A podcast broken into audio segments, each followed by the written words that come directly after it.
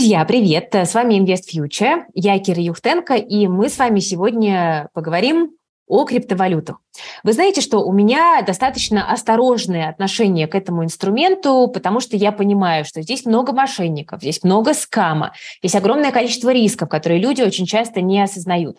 И э, поэтому, мне кажется, особенно важным о криптовалюте говорить, разбираться в том, где здесь спрятаны возможности, а где здесь есть риски, в которые нужно не вляпаться. Потому что, ну, если мы будем вообще эту тему игнорировать, то как раз-таки у нашей аудитории э, будет большая опасность напороться на агрессивных мошенников, которых действительно море в последнее время. Поэтому э, я сегодня пригласила пообщаться с нами Диму Смирнова. Дима частный инвестор, э, у него уже очень большой опыт э, работы на крипторынке, с 2017 года он этим занимается. Э, Дима, автор подкаста «Куда вложить», он выступает на отраслевых конференциях, вообще довольно известен тем, кто криптой интересуется. Ну и, собственно, Диме есть чем похвастаться, потому что к 24 годам он уже сформировал капитал 18 миллионов рублей и на сегодня получает более 130 тысяч рублей пассивного дохода. А, при этом надо понимать, что Дима не только фанат крипты, у него диверсифицированный широкий портфель, но и криптовалютой тоже он пользуется, делает это здраво, спокойно, взвешенно. И вот именно поэтому нам кажется, что Именно такие ребята должны рассказывать про крипту, а не, знаете, вот эти вот криптоэнтузиасты, которые э, обещают вам какие-то легкие ксы, легкие деньги, потому что это совершенно точно путь в никуда. Мы, э, как говорится, да, за безопасную любовь и за безопасную криптовалюту. И, кстати, Дима по совместительству э, у нас эксперт на мастер-классе, который стартует 29 ноября. Э, особенно поэтому, мне кажется, тоже будет интересно э, Диму немножечко помучить и узнать его мнение о э, Э, крипте в целом и о текущей э, ситуации. Давайте будем начинать. Дим, привет.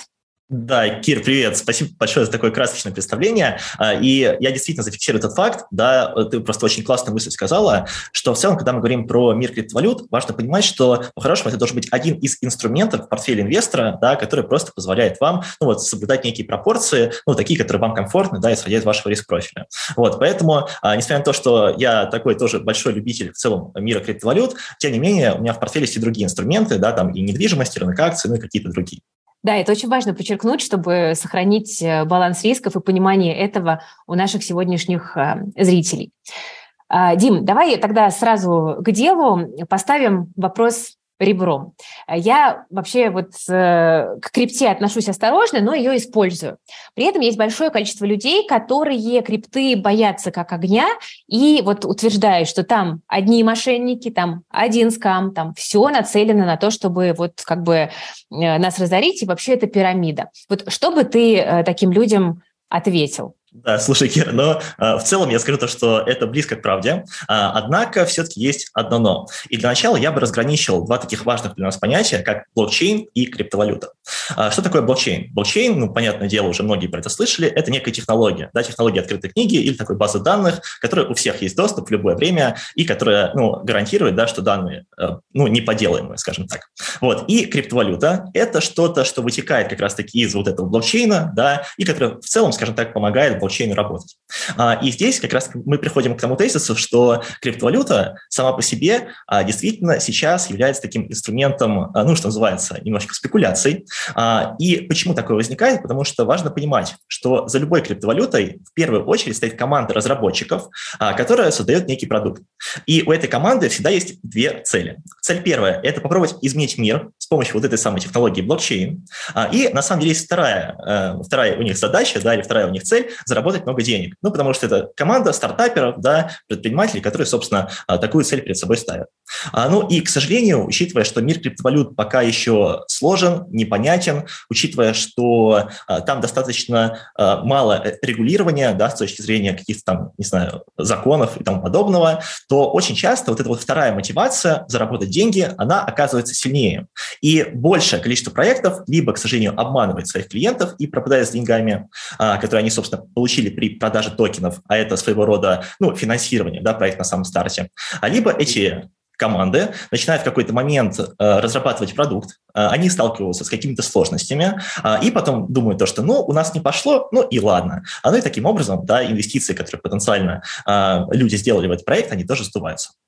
Да, к сожалению, к сожалению, так и есть. Я, ты знаешь, вот помню крипторынок еще, когда только-только эта вся история набирала обороты. Вот год так, 2017, я тогда очень интересовалась новой технологией, ходила на много конференций а, и видела там ребят, у которых были в глазах реально только бабки. Вот просто ты смотришь, и ты понимаешь, что человек думает о том, как он сейчас тебя кинет. А у меня складывается ощущение, что сейчас рынок начинает меняться. Это так? Слушай, ну, мне хочется верить в это, однако, тем не менее, вот э, поясню, например, мой э, стиль как инвестора, да, мой профиль инвестиционный, э, я скорее считаю себя пассивным инвестором, то есть я не тот человек, который, знаешь, сидит сутками перед графиком, а который там изучает все основы технического анализа, я стараюсь в первую очередь смотреть на какой-то фундаментал. Вот, и это означает то, что в целом во все стратегии, в которые я захожу, и криптовалюта, ну, в том числе, я обычно покупаю что-то на долгосрок, да, то, что, ну, так или иначе, хочется верить, принесет какую-то пользу этому миру, ну, и за счет этого, собственно, вырастет. Вот, и э, я очень часто в целом в мире криптовалют слышу то, что вот я пришел сюда за иксами, я хочу сделать там 10 иксов к своему капиталу, и, ну, мне, скажем так, немножко неловко от таких фраз, да, в том плане то, что э, все-таки, когда ты гонишься за такой какой-то прибылью в моменте, э, ну, мне кажется, не самый правильный подход. То есть я бы разбирался все-таки фундаментально с точки зрения того, какие проекты вы покупаете, что за ними стоит, да, и покупал бы скорее вот так с долгосрочным каким-то прицелом, потому что э, все-таки, а, ну, сейчас мир криптовалют, он еще находится в самом э, таком своем зарождении рождения. Вот, поэтому, на мой взгляд, сейчас все-таки все больше и больше людей понимают то, что а, в первую очередь, когда мы говорим про мир криптовалют, это некая технология, которая за этим стоит. А, ну и все-таки все равно остается еще часть людей, которые ну, гонятся за иксами, но в целом это, наверное, нормально, да, у каждого свой какой-то а, риск-профиль, и каждый ну, ищет что-то для себя. Ну, вот у нас в InvestFuture есть криптонаправление, и мы перед собой ставим задачу как раз-таки пере, перевести как бы тех людей, которые пришли сюда за иксами, в более консервативную плоскость, ну, если им не подходит риск, да, чтобы они не брали на себя риск, который им не подходит. А, слушай, а mm-hmm. вот ты говоришь, что нужно разбираться, что стоит за проектом. И а, ты раньше говорил, что за каждым проектом стоят разработчики. А что это значит? Поясни, пожалуйста. Слушай, на самом деле очень хороший вопрос, потому что а, часто, когда мы слышим слово криптовалюта, а, в голове возникает какая-то такая непонятная ассоциация, что это что-то такое эфемерное, несуществующее, то есть вообще непонятно, что это такое. В целом, я рекомендую воспринимать воспринимать криптовалюту э, как просто некую акцию, да, которая есть у компании. И что это, собственно, за компания? Важно понимать, что у каждой криптовалюты есть команда, то есть обычно это стартаперы, такие молодые айтишники, да, которые создают продукт. А, и чем сталкивается любой стартапер? С какой проблемой? Ну, понятное дело, это проблема финансирования. Да? То есть, э, ну, собственно, нужно же где-то брать деньги для того, чтобы платить зарплаты, для того, чтобы что-то создавать. А, и вот, когда мы говорим про рынок криптовалют, а, важно понимать то, что это в каком-то смысле самая высокая степень риска, которую может взять на себя инвестор. А поскольку, когда мы говорим про рынок акций, э, это все-таки э, торгуется на фондовом рынке компании, у которых там большая история, большие прибыли, большое количество сотрудников. А когда же мы говорим про рынок криптовалют, э, за ним стоят как раз-таки такие молодые ребята-стартаперы, да, у которых, скорее всего, нет денег, у которых в команде может быть 2-3 человека, причем эти 2-3 человека совмещают создание вот этого криптовалютного проекта и основную работу, да, желательно где-нибудь в Кремниевой долине. Вот. Ну и таким образом к чему я веду? К тому, что они пытаются привлечь э, первоначальные средства для разработки, для раскрутки своего проекта а, с помощью различных инструментов, да, которые существуют в мире криптовалют. А здесь уже появляются такие вот слова, как там ICO, а, IDO, ну вот и подобные. Возможно, а, ну, ты либо зрители, да, что-то такое слышали. Вот. И фактически, да, вот важно понимать, что когда вы инвестируете в какую-то криптовалюту, вы инвестируете в команду вот таких стартаперов, и важно понимать, что у нее даже может не быть продукта. Возможно, они все живут где-то там условно э, в гараже, да, вот как когда-то Стив Джобс, э, собственно, создавал Apple, и они вот что-то пытаются создать. И к чему я веду? К тому, что для вас, как для инвестора, это наивысшая степень риска, потому что, с одной стороны, а если ваши инвестиции, ну, действительно принесут результат, если команда действительно будет создавать классный продукт, то и вот цена вот этого токена, который является неким аналогом акции, будет расти. Однако, все-таки вероятность того, что команда сделает успешный продукт, ну, к сожалению, не так велика, да, потому что это по факту венчурный рынок. А, и э, в большей, все-таки, э, ну, с большей степенью вероятности, ну, все-таки ваши инвестиции прогорят. Вот, поэтому к чему я веду? К тому, что важно вот этот риск на себя брать, важно понимать, что стоит за криптовалютой, да, как я сказал, это просто молодые ребята-стартаперы, которые что-то создают. Вот, э, дальше, наверное, если какой-то вот итог подводить, да, то вот я бы, наверное, ответил так. Ну да, и при этом надо еще давать себе отчет в том, что э, любой крип- криптопроект и его основатели могут оказаться... Вот слышала эта история про девушку с медицинским стартапом, которую осудили в США. Я забыла, как ее зовут. Да, на самом деле, Кир, очень хороший комментарий. И здесь я добавлю, что в целом вот то, что я описал, да, мы же исходим из того, что все-таки команда разработчиков, они, ну, все-таки хорошие ребята, которые действительно что-то создают. Но очень часто возникает ситуация, когда действительно у этих самых ребят какие-то, ну, сразу не самые хорошие мысли, и они сознательно делают так, что э, сначала надувают свой проект ну, какими-то обещаниями, а потом, когда они собрали вот эти первоначальные деньги, они такие типа, ой, извините, у нас не пошло, и они уже оказываются где-то на Мальдивах, да, покупают себе там ламборджини, а ну и, собственно, наслаждаются. Уезжают в закат. Да, да, да. К сожалению, такое очень часто присутствует а, сейчас в этом рынке. Угу, угу. Ну, вот это одна из причин, почему я делаю выбор все-таки в пользу более стабильных и крупных криптовалют, потому что с ними как-то ситуация все-таки выглядит понятнее. Но смотри, Дим, и они тоже падают. Да? Мы видим, что 2022 год в целом стал годом антириска, плохо и там технологическим акциям, да, плохо и криптовалюте, и я бы здесь, наверное, эти инструменты отнесла, ну, примерно к одной как бы категории, да, с точки зрения зависимости от э, спроса на риск. Вот мы видим, что там ФРС повышает ставку, крипте плохо. Э, одновременно с этим мы видим очень большой внутренний кризис в индустрии, да, потому что вот эта история с биржей FTX, мы делали про это большой отдельный спецреп с нашей командой, это все тянет за собой таким эффектом э, домино другие проекты.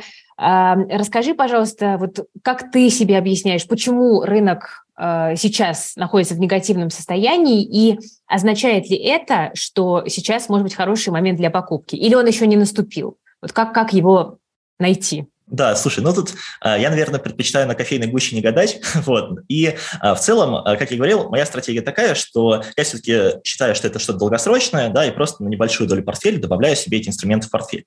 А теперь же относительно в целом того, Регулярно, да? Да, я, кстати, знаешь, что делаю? Вот мне здесь очень близка твоя стратегия на фондовом рынке, потому что я по факту что делаю? Я просто выбрал определенную сумму денег, которую я готов отправлять каждый месяц, ну и, собственно, каждое первое число я покупаю на одну и ту же сумму, одно и то же. Своего рода пассивное усреднение, только вместо фондов, да, индексов у меня какие-то определенные криптовалюты. А, собственно, теперь, да, отвечая на твой вопрос, а, почему же все все-таки падает? А, важно понимать, что сейчас, а, если мы смотрим в целом на глобальные какие-то макроэкономические ситуации, да, то ну, на всех рынках происходит бедствие. А, и, как мы уже поняли, рынок криптовалют – это такой некий венчурный рынок. Это означает, что он очень рискованный, ну, что логично. А, и фактически сейчас у нас что происходит? У нас ликвидность начинает постепенно сжиматься и из всех рынков уходить. Ну, и логично, что в первую очередь ликвидность уходит как раз-таки из самых рискованных рынков, да, таких как рынок криптовалют. Причем, обратил внимание, а, в каком там, в 2020, кажется, году, да, либо в 2019 у нас постоянно были вот эти вот термины вроде там IPO, участвуй в IPO, спаках, ну вот все такие словечки, а сейчас этого тоже нету. Почему? Потому что это рискованные инвестиции, и они сейчас тоже не так привлекательны. А, и то же самое, к сожалению, фондовый рынок начинает падать, да, а, то же самое рынок недвижимости, там, Москвы, например, если мы посмотрим какие-то графики, тоже начинает постепенно падать. Просто ликвидность во всех рынках уходит, да, и это начинается с самых рискованных, а, ну и доходит постепенно, да, до самых таких консервативных. Однако, как ты верно подметила, да, когда все красное, это самый классный момент для того, чтобы попробовать разобраться, да, и, возможно, начинать подбирать какие-то инструменты в свой портфель. А, и я делаю ставку на то, что сейчас, если мы смотрим какой-то экономический цикл, мы находимся в стадии рецессии, да, то есть такого некого упадка, но так или иначе, там, где есть падение, там есть и взлет, да, почувствую себя сейчас немножко бизнес-тренером, а, и рано или поздно, так экономика работает, этот цикл начнет свой разворот.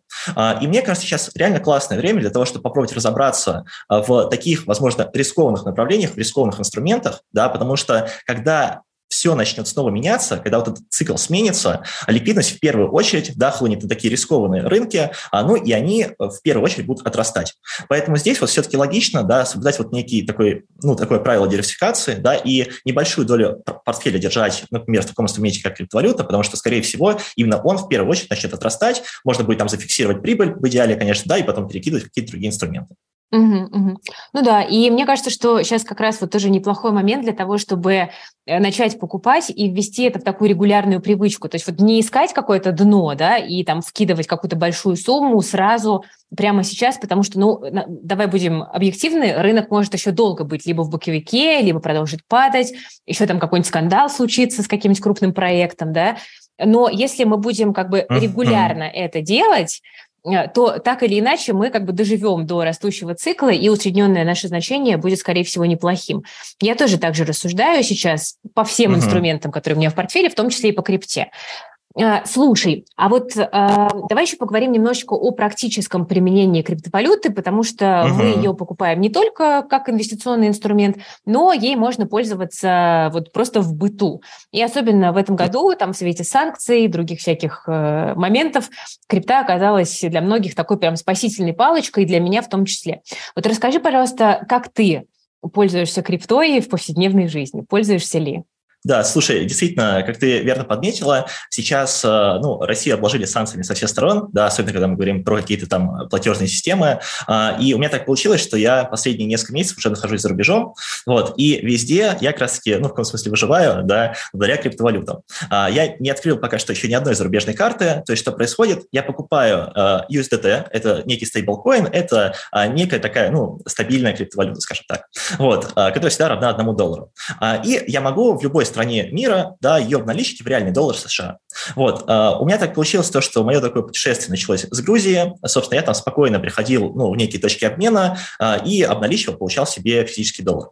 А, точно так же у меня происходит сейчас э, в Кыргызстане, да, то есть я нахожусь в городе Бишкек. Вот буквально пару дней назад я как раз таки сходил и обналичил тоже криптовалюту в этот самый USDT. А под сколько процентов обналичивают?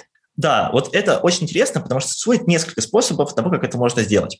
Вот, а если э, говорить про то, какие, я бы выделил, наверное, сейчас несколько. Во-первых, это криптоматы. Сразу скажу то, что это не выгодно, так лучше этого не делать. Вот. Во-вторых, э, это всякие телеграм-чаты, потому что если вы посмотрите, сейчас вот этот мир криптовалют, он проникает в различные города, в различные страны, и если вы зайдете в какой-нибудь телеграм, да, то вы там можете на- вбить ключевые слова вроде, не знаю, например, э, Бишкек, э, обмен криптовалюты, ну, или что-то подобное, и, скорее всего, вам выдаст чатик, где люди сидят и меняют. А, это, конечно, очень рискованно, да, но отвечая на твой вопрос, а, если мы говорим про криптоматы, там комиссия может достигать там, 10-15%, поэтому я все-таки не рекомендую. Это огромное, огромное. Вы по факту теряете сразу такую сумму денег. Вот. Если мы говорим про телеграм-чаты, там можно обменять один к одному, потому что там фактически обычные физические лица. А, кто-то хочет купить вот этот USDT, кто-то хочет купить наличный доллар, и вы можете найти какую-то точку соприкосновения, помочь друг другу. Вот. Отвечая на твой вопрос, я меняю через обычно офлайн обменники, то есть это обычные такие ну, организации, да, обычные здания, скажем так, в которые я прихожу, и э, они просто работают не с там, рублями, долларами, евро, а они работают с криптовалютой. А, обычно комиссия в таких обменниках составляет, ну, в зависимости от города, от страны, я бы сказал, там от 1 до 2%, как правило, не больше. Какие-то очень дорогие криптоматы. Вот я видела в Стамбуле под 3%, по-моему, предлагали. Что-то как-то в странах СНГ Слушай, прям. Ну, видимо, видимо, да, так сказать, повышают планочку. Но вот в Батуми было, насколько я помню, там 10 с чем-то процентов, то есть это было дороговато. Это прям космос. Слушай, а я правильно помню, что у тебя еще была история с покупкой недвижимости за криптовалюту? А вот это как было, Слушай, расскажи. Да, да, очень, очень хороший вопрос. А, отмечу то, что я в итоге ничего не купил, но а, дело в том, что я присматривался, да, я присматривался, а, примерно это было в конце лета, к тому, чтобы приобрести какую-то недвижимость за рубежом. Ну, я изучал все наши любимые направления, да, это Дубай, это Турция, это, собственно, Грузия, а в частности Батуми. И так получилось, что мне стало интересно именно Батуми, я прилетел туда, начал общаться с застройщиками, и каждому застройщику я задал вопрос, а скажите, а как я вообще могу оплатить, учитывая, что там, ну, с Россией есть проблемы, с переводы не так хорошо доходят, и каждый застройщик мне говорил, Дмитрий, о чем вообще речь? Мир 21 века, криптовалюта, наше все. И мне прям говорили, что вы спокойно перешляете криптовалюту да, на наш ну, криптовалютный кошелек, потом застройщик обналичивает на реальные деньги, ну, уже непосредственно ну, в своем городе. А, мне сказали, что за обналичку они как раз-таки берут примерно 2%, то есть я должен на 2% больше им отправлять. Вот. Ну и дальше они вот эти деньги зачисляют на свой счет местный. Вот. И точно так же, кстати, работает в Дубае. Вот у меня знакомые покупали в Дубае, там тоже это можно сделать за криптовалюту. Ну, я уверен, что в Турции, наверное, наверное, тоже можно поискать какие-то вот такие схемы. Здорово. А, слушай, а давай еще немножечко мы расскажем в целом людям о том, а, какие стратегии заработка на криптовалюте существуют. Да, я знаю, что их можно условно разделить на такие довольно пассивные и активные. Вот давай разграничим угу. и проговорим риск. Каждой из двух стратегий. Да, окей. Вот, а, отмечу то, что, ну, как уже стало понятно, я больше, наверное, сторонник каких-то пассивных стратегий, да, и вот мне очень импонирует вот этот твой комментарий, то, что ты в целом, наверное, во всех направлениях своего инвестирования вот по этой стратегии усреднения идешь, я делаю точно так же, и мне кажется, это в целом достаточно правильная история. Вот, а в целом, действительно, если мы говорим про мир криптовалют, я бы там разделил э, стратегии на активные и пассивные, которые э, меняются, да, в зависимости от того, насколько вы готовы своим временем вкладываться. А к пассивным стратегиям я бы отнес э, такие, возможно, страшные слова, только, друзья, не пугайтесь. Ну, во-первых, я бы отнес как раз метод пассивного усреднения. Здесь в целом все понятно, да, то есть покупаем надежные проекты, э, ну, каждый там месяц, например, да, на определенную сумму денег и делаем так долгий промежуток времени. Второе – это как раз-таки стейкинг. Вот, это, ну, назовем это неким аналогом вклада, вот, скажем так. А, ну и, собственно, есть такая стратегия, которая называется фарминг. Вот здесь, конечно, уже сложновато будет объяснить, как это работает, но я думаю, пока что вот просто зафиксируемся, да, что вот это три такие пассивные стратегии, которые я бы отнес к этой категории. И уже к активным стратегиям я бы отнес те, которые все-таки требуют вашего внимания, да, вашего какого-то вовлечения по времени. А, наверное, сюда можно базово отнести какую-то вот спекуляцию, трейдинг, когда вы там постоянно что-то покупаете продаете. Вот. Сюда я бы отнес участие во всяких там ICO, IDO, IGO, ну, это вот первичное размещение вот этих самых токенов, да, то есть постоянно нужно анализировать проекты, искать. А сюда же можно отнести всякие NFT, амбассадорские программы. Ну, в общем, на самом деле там достаточно большое количество, но в целом важно понимать, что все они будут требовать вашего времени, и такой спойлер, друзья, времени не маленького. Вот, поэтому если вы понимаете, что вы скорее не готовы увлекаться таким большим количеством времени, да, если вы просто хотите добавить в свой портфель, э, ну, на небольшую сумму денег, да, вот э, какой-то растущий актив, то я бы выбрал что-то из пассивных стратегий, ну, потому что они все-таки более комфортны, мне кажется, для пассивного инвестора. А, давай, наверное, мы в конце нашего разговора пригласим наших зрителей и слушателей на мастер-класс, который стартует 29 э, ноября. Расскажи, пожалуйста, что это за такое бесплатное мероприятие и зачем мы его делаем? Да, Кир, классный вопрос. Э, отмечу то, что в целом э, над этим мастер-классом работала большая команда, и мы постарались сделать так, чтобы он был максимально полезным, максимально практический. И здесь мне хотелось бы, знаешь, сделать небольшую аналогию с автомобилем. Дело в том, что можем ли мы управлять автомобилем и чувствовать себя комфортно? Но в целом можем, да, то есть там можно учиться каким-то правилам и понимать, как что устроено. Однако, если мы понимаем, как работает устройство автомобиля, как там работает двигатель, как работает сцепление, нам просто гораздо комфортнее, да, то есть наш уровень вождения сильно выше, и в каких-то стрессовых ситуациях мы можем, ну, более грамотно а, себя повести. А, к чему я веду? К тому, что когда мы составляли вот этот мастер-класс, наша основная задача, да, была именно сложить понимание у слушателей, как работает мир криптовалют, как работает мир блокчейна, а, почему это не пузырь, да, почему за этим действительно стоит какая-то технология, а, ну и уже потом, да, на основе этого мы частично расскажем о неких способах заработка, да, которые тоже существуют. И при этом я прям а, отдельно горжусь тем, что мы сделали, потому что это прям конкретный практический мастер-класс, да, который говорит то, что вот смотрите, друзья, делайте шаг А, шаг Б, шаг С, да, и вы придете к какую-то точку, да, которая вам интересна. Потому что так или иначе теория хорошо, но гораздо важнее практика. И вот э, коллеги, да, мои из методического отдела, а, они сделали большое количество чек-листов, гайдов, каких-то понятных обучающихся материалов. Я, с своей стороны, записываю постоянно какие-то подкасты, это в формате аудио, да, в нашем чате. Вот, плюс еще непосредственно сам вебинар будет. Ну, в общем, всю душу вложили, да, для того, чтобы получилось действительно классно. Дим, спасибо большое. Э, давай мы оставим в описании к этому видео ссылку, по которой можно зарегистрироваться на мастер-класс. 29 э, ноября он стартует. Три дня подряд будете погружаться в мир криптовалют под чутким Диминым руководством. Если у вас к Диме будут еще какие-то вопросы, там есть э, сессия «Вопрос-ответ», э, где можно будет как раз э, тоже уточнить все, что вас беспокоит. Кураторы, да, у нас есть, мы специально проработали эту систему. Записи останутся, так что, да, действительно, это такой прям концентрат базовых знаний по крипте, которые необходимы для того, чтобы двигаться Дальше, потому что вот, да, мы как раз там предлагали нашей аудитории э, более сложные там вебинары, там про P2P арбитраж э, у нас был материал, э, про там переводы денег за рубеж. И люди такие слушают, говорят, все хорошо, все интересно, только я не, не понимаю, как крипто это пользоваться. Да? И вот для этого как раз мы делаем такой базовый образовательный мастер-класс, вы разберетесь, какие активы там ок, не ок, э, вы купите свои первые активы и поймете, куда уже двигаться дальше, и сто процентов у вас все получится. Я в этом абсолютно не сомневаюсь. Дим, спасибо тебе большое. Я желаю вам успехов на мастер-классе. Друзья, всем, кто пойдет на обучение, э, соответственно, тоже. Э, у нас уже там больше пяти тысяч человек зарегистрированы. Присоединяйтесь, не упускайте, пожалуйста, эту возможность. Ссылочка есть в описании. Дим, спасибо. Да, Кир, спасибо большое за то, что пригласила. И, друзья, на всякий случай еще раз напомню, что криптовалют действительно интересный инструмент, но если вы используете его с умом, да, то есть все-таки не нужно тут э, какой-то фанатизм э, ну, себе добавлять.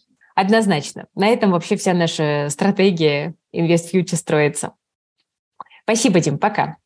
Пока.